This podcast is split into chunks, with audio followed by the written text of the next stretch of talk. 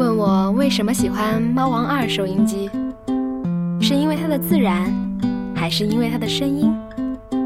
其实啊，喜欢就是简简单单的，没有理由，也说不清到底是为什么。收音机前的你，能跟我一样感同身受吗？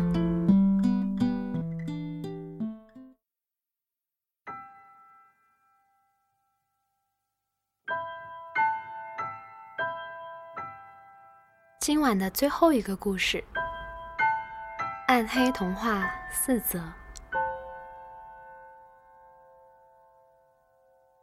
刺猬先生很寂寞，他没有朋友，因为他浑身是刺，大家都不愿意与他来往。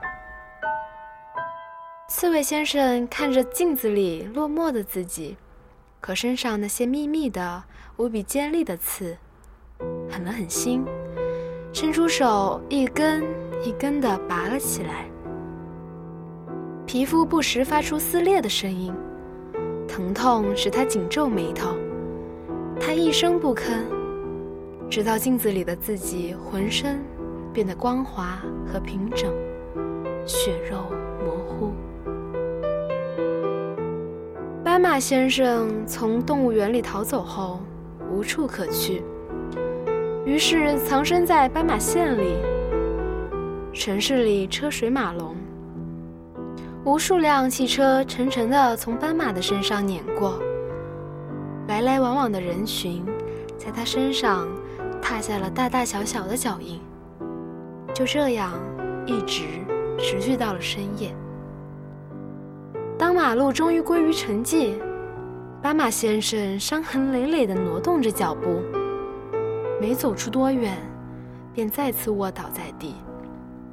第二天，人们在马路上发现了新的斑马线。如果草莓是西瓜的便便，那么番茄便是西瓜的心脏吧。每个夏季，西瓜家族都会蒙受灭顶之灾，被残忍的人类抛膛开肚。取心挖肝，血流满地。嫦娥深深的嫉妒着深受后羿喜欢的那只白兔，于是骗他，只要用这款望远镜，便可以清楚看到后羿射日的影子。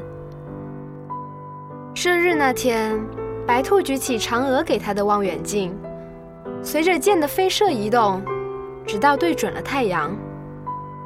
啊的一声，从此，白兔的双眼变成了血红。谢谢你听完这个故事。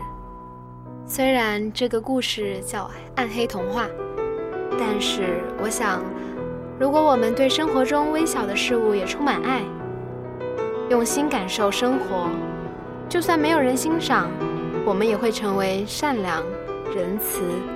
有坚强的好人。今晚最后一个故事已经讲完了，所有的故事都可以通过微信平台 Storybook 查看。感谢大家收听猫王收音机的 Storybook，晚安，晚安，全世界。